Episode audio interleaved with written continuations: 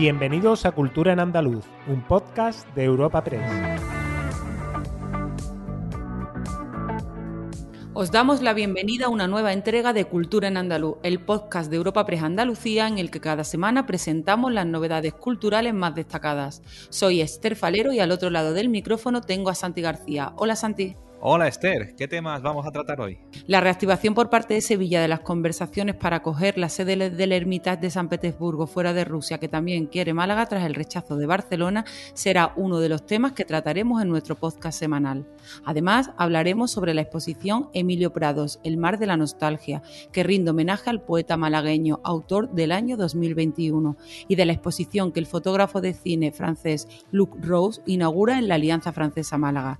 Y queremos también felicitar felicitar, como no puede ser de otro modo, a Sol León y Patricia Guerrero por su designación como Premios Nacionales de Danza 2021.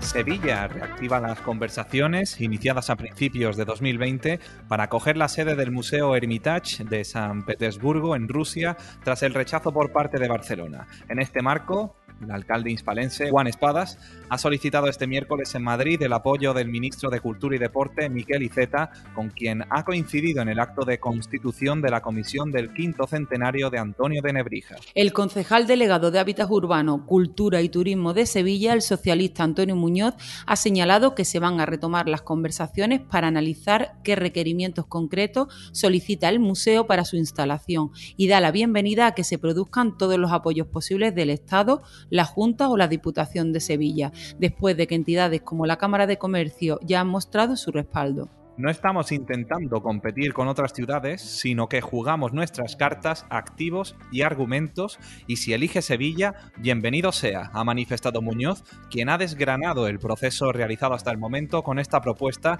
que arranca en febrero de 2020 cuando el alcalde se dirige por carta al embajador ruso en España trasladándole el interés existente en la capital andaluza de albergar una subsede de este, este museo.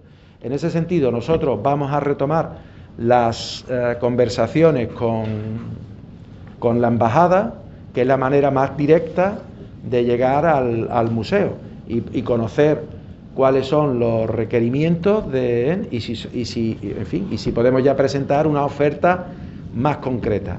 En cualquier caso, sí que me gustaría ah, destacar, y yo sé que esto tiene bastante morbo, nosotros no estamos aquí eh, intentando ah, eh, competir eh, o intentar echándole un pulso a ninguna otra ciudad, ni española ni andaluza, sino lo que estamos intentando es jugar nuestras cartas, poner de manifiesto nuestros activos, nuestros argumentos, y si al final deciden eh, que sea Sevilla, bienvenido. Por su parte, el alcalde de Málaga, Francisco de la Torre, también se ha pronunciado este mismo miércoles sobre este tema, asegurando que si la sede del Hermitage se ubicara en la ciudad sería a costo cero.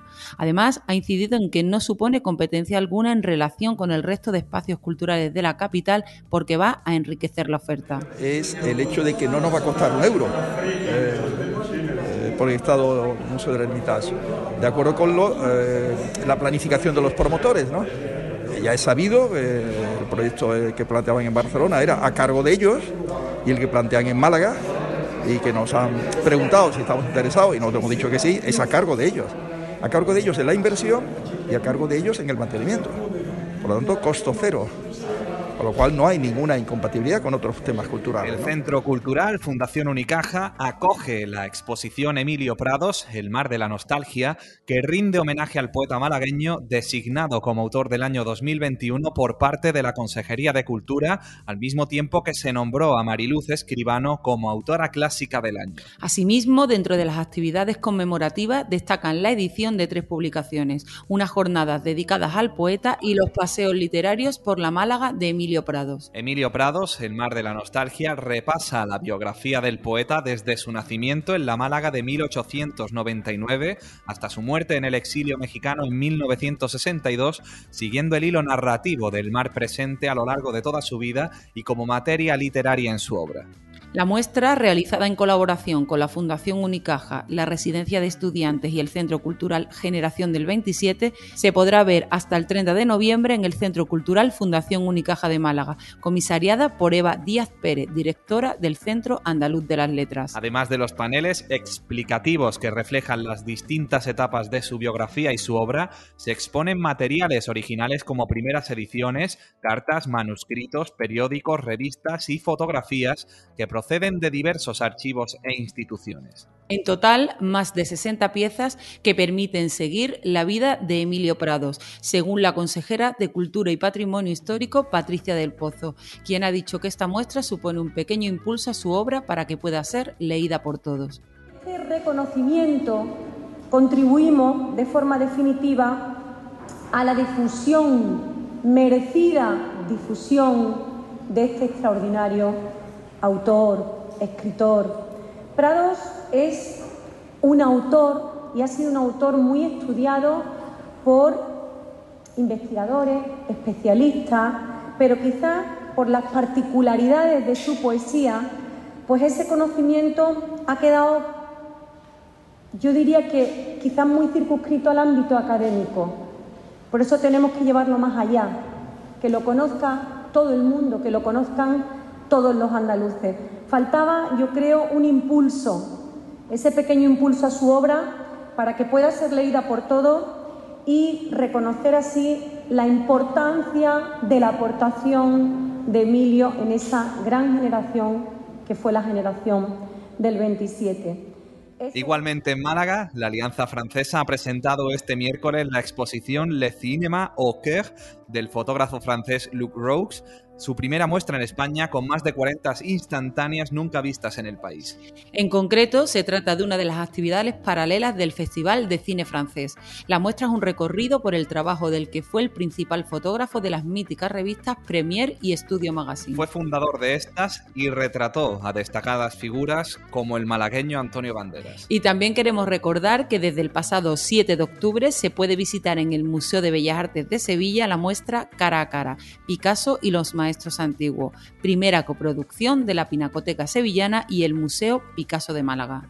La muestra que recoge 16 obras, 7 del Bellas Artes y 9 aportadas por la Fundación Museo Picasso, se podrá ver en Málaga a partir del próximo mes de febrero. Escuchamos al presidente de la Junta, Juanma Moreno, hablar de esta exposición. De esa fascinación después él va reproduciendo en su pintura cosas que son del Greco, 350 años anterior. Bueno, pues eso, ese diálogo es maravilloso, todo esto lo digo para animaros a que vayáis a verlo, porque no ha costado una pasta, entonces hay que rentabilizarlo, así que tenéis que ir a verlo porque es una maravilla. Y sobre todo algo también muy importante, ese diálogo es un diálogo de dos grandes metrópolis como es Sevilla y Málaga, que son el 42% del PIB de Andalucía, que perfectamente se complementan, que perfectamente se coordina, que son clarísimamente complementarias y que son un eje de progreso y bienestar junto con el resto de provincias andaluzas fundamental. Y no podíamos terminar nuestro repaso semanal sin felicitar a Sol León y Patricia Guerrero, Premios Nacionales de Danza 2021 en la modalidad de creación y de interpretación respectivamente. Estos premios que concede anualmente el Ministerio de Cultura y Deporte están dotados con 30.000 euros. El jurado ha propuesto la concesión de este galardón a Sol León, nacida en Córdoba, por su brillante trayectoria como creadora, labor constante que ha desarrollado de manera especial en la compañía Netherlands Dance Theatre para la que ha firmado más de 40 coreografías. El jurado ha destacado también la originalidad de sus propuestas y su apuesta por la innovación en los lenguajes contemporáneos. Por su parte, la granadina Patricia Guerrero ha sido reconocida por la personalidad y fuerza de su arte, por haber sabido incorporar desde el flamenco más tradicional nuevas formas y estéticas en su baile, como se pone de manifiesto en sus últimos espectáculos, especialmente en su reciente interpretación de La Bella Otero como artista invitada del Ballet Nacional de España. Sol León habla desde Moncalvo, Italia, donde se encuentra creando de sus sensaciones tras la obtención de este premio. Pues es, extraño, no sé, es un momento en mi vida también, sabes, son 35 años fuera de España. estoy aquí en Italia creando, estaba metida en el estudio, sabes, con Diana Visneva, que es totalmente una bailarina del Marinsi con otro estilo y de repente intentando poner algo y de repente empieza a sentir que el teléfono empieza a hacer cosas raras, porque ya te digo, la desconexión es terrible. Y nada, yo he parado el teléfono y eso, pero los bailarines me están diciendo, te están llamando, te están llamando. Digo, ¿qué? Y de repente voy a, al cuarto y me, y me llaman, y era el ministro, el ministro, y te lo juro, había un momento que estaba pensando, este momento, ¿esto es real o el ministro de Cultura de España? Ok, sí. Bueno, pues felicidades, ha recibido el premio. Es que realmente no paraba de sorprender. Digo, no sé qué decirte, solo sonreír, porque es como surreal.